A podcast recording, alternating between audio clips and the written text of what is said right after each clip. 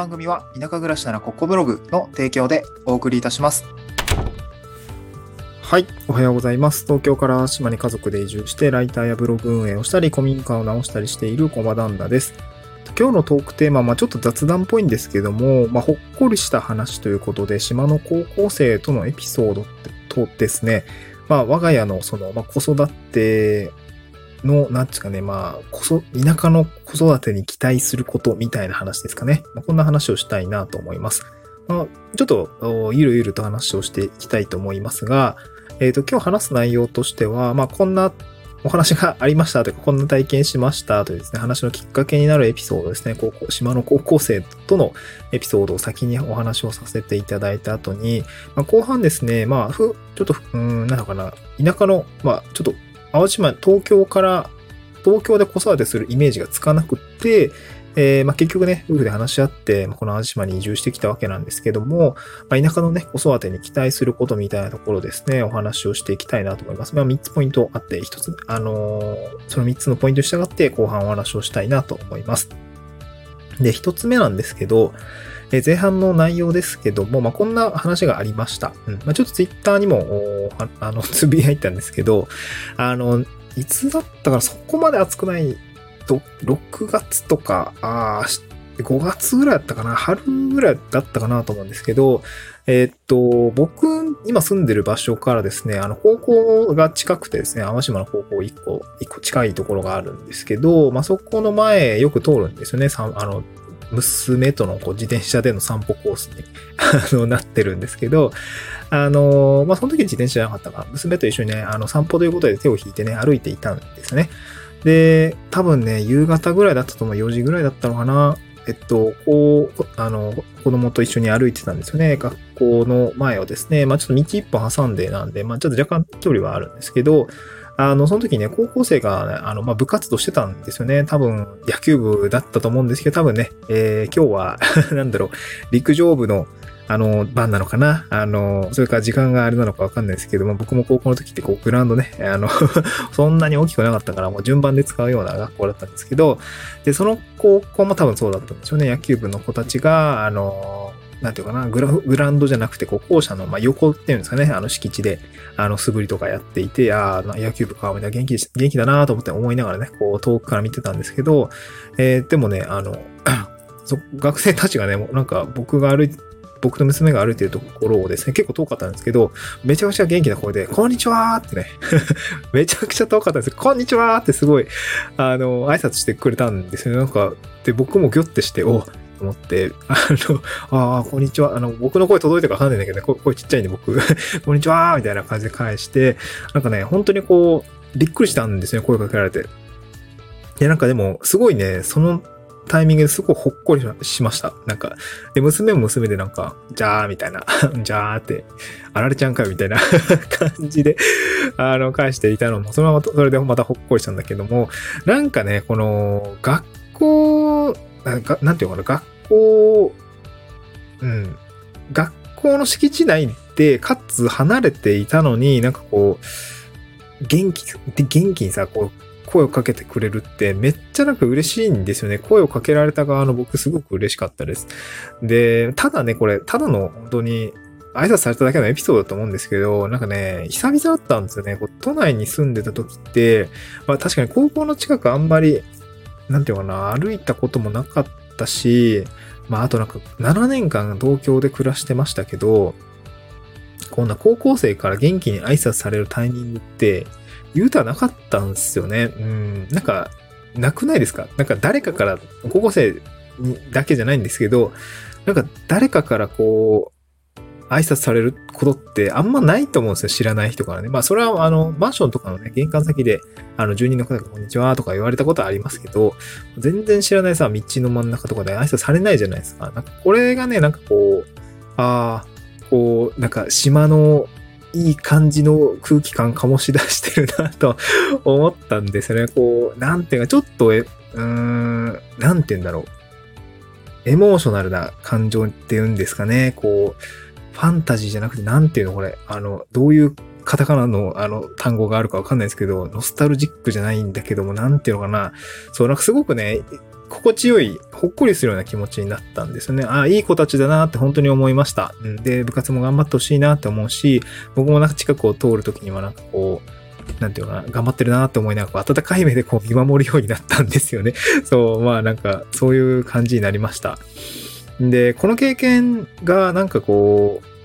当たり前とは言わないんだけど、なんかすごく田舎のいい風景だなと思ったんですよね。こう、学生さんたちが挨拶をしてくれて、で、地域の人が温かい目で見守るってなんかすごく、あ、なんかみんなが幸せになるような空気感だなと思ったんですよね。そう。で、まあ野球部ね、の話をまた別とすると、確かにあの、野その高校の野球部の部活動って結構なんか活発にやられてるのかな。たまにね、練習試合してマイクロバスで多分、あの、やっていたりとか、ちゃんと公式的な感じの試合をやってるとき、あの、あの、ほんと近いでよく、あの、見かけるんですけど、やっぱその時結構保護者さんとか地域の方々もすごく多く集まっていて、なんかね、その、近所の人も、あの、どれどれみたいな感じでこう見ている様子も僕も知ってたので、あなんかこうやって、こう近くで、あの、開催されてる、あの、地元の高校、野球部の、学生さんたちを多くの人が見守っているんだなって思ったんですよね。これすごくなんか気も気持ちいい風景だなと思いました。で、まあ、田舎の子育て、まあ、ちょっと後半の話になるんですけど、田舎の子育てにま期待することなんですね。まあ、これ、まあ、教育観って僕あんまり喋りたくないというか、あの、人それぞれのものがあるんで、別にその、だからなんだって言われたところでだからなんだって、あ、いいんじゃないかって、あの、全、全肯定すると思うんですけど、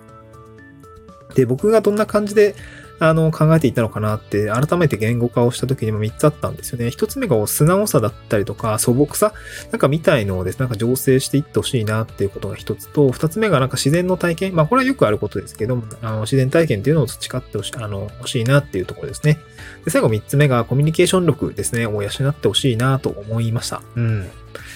で、まあ、1つ目のこう素朴さとか素直さみたいのって、なんかこう、結構環境によるのかなと思うんですよね。こうまあ子供たちって基本素直だし、素朴だったりするし、まあそれは多分経験のなさから来るものだったりとかもするんだけども、やっぱなんかこう、素直でもいいとか、あの素朴でもいいよね、みたいな、へ変にこう、周りの環境に左右をされて、なんていうのが素朴でない状態、素直じゃない状態がどういう状態かっていうのはちょっとあれなんだけど、なんかこう、うん、なんかこう、ギスギスした空間で育っちゃうと、こう、素直さ、素直な人はバカを見るよとかね、えー、素朴ではやっていけないよみたいな感じだとなんか嫌だなと思っていて、なんかそういう暖かい環境が多分田舎の方にはあるんじゃないかなと思って、えー、この淡島にも来てみたんですけど、やっぱりなんかそういう空気感あるんじゃないかなとね、この挨拶の一件ですごく感じました。うん、本当に素直な感想ですね。もうめちゃくちゃほっこりして、あ、挨拶って素晴らしいなとも思ったから、僕挨拶一つね、えー、まあ高校の時からめちゃくちゃ言われてましたけど、やっぱ挨拶って大事だなと思いましたね。なんか僕もちょっと忘れかけていたところがあったので、えー、本当にね、元気な挨拶ってすごい大事だなと思いました。うん。で、二つ、二つ目なんですけど、まあ、これ自然体験を培ってほしいですね。あのー、そう、僕の娘は東京生まれで、まあ、若干、ね、まあ数年だけどね、東京育ってきて、まあ虫あんまね、苦手だと思うんですよまあ自分の娘も私も、えー、妻も虫嫌いだから、虫出てきたってね、なっちゃうタイプの 感じなんで、娘もすごい、それもね、真似してね、虫や虫みたいな感じになってるんで、あの、可愛いなとは思いながらね、まあ、結局お父さんがね、や、やっつけるんですけど。で、息子はね、あの、島で生まれたんで、あの、なんかこう、やっぱ虫出る状況だったんです。で、まあ夏もね、あの、庭にね、あの、なんだっけ、セミの抜け殻落ちてたんですけど、試しにね、握らせたらね、普通に握ってて、あ、握れるんだ、みたいな。まだ、わか、よくわかんない状態なんだけどね。そう。で、握ってて あの、娘がね、その様子見てる、うわーみたいな。あの、息子くん、なんか、なんか持ってるみたいな感じで言ってて可愛いなとか思いながら、はい、あの、思ってたんですけど、まあ、そういうね、自然体験を培ってほしいなと思いました。まあ、僕が行く保、あの、僕が行く保育園じゃないわ、娘たち、息子、娘たちが行く保育園もね、結構そういう自然体験を大切にしているような保育園で、まあ、裸足保育やったりとか、あのまあ、僕がね、お世話になってるこうキャンプ場のオーナーさん、あの、観光農園さんのオーナーさんのところの、あの、借り終えた田んぼってやつがね、えの、空き地の部分でね、あの、遊んでみたりみたいなのを年に何回かやっているみたいな、本当にね、自然の中でこう、のびのびとこう育っているような、まあ、虫と一緒に育っていくような、なんかそんな感じのね、縁だったんですね。まあそこに入れて、まあ良かったなと思うんだけど、なんか結構こう自然体験をね、えー、培ってほしいなと思いました。うんで、まあ、最後はね、コミュニケーション力ですね。コミュニケーション力を養ってほしいなと思いました。え、っと、まあ、これ都会だろうが、田舎だろうが関係はないかなと思うんだけど、まあ、これはね、うん、まあ、なんか、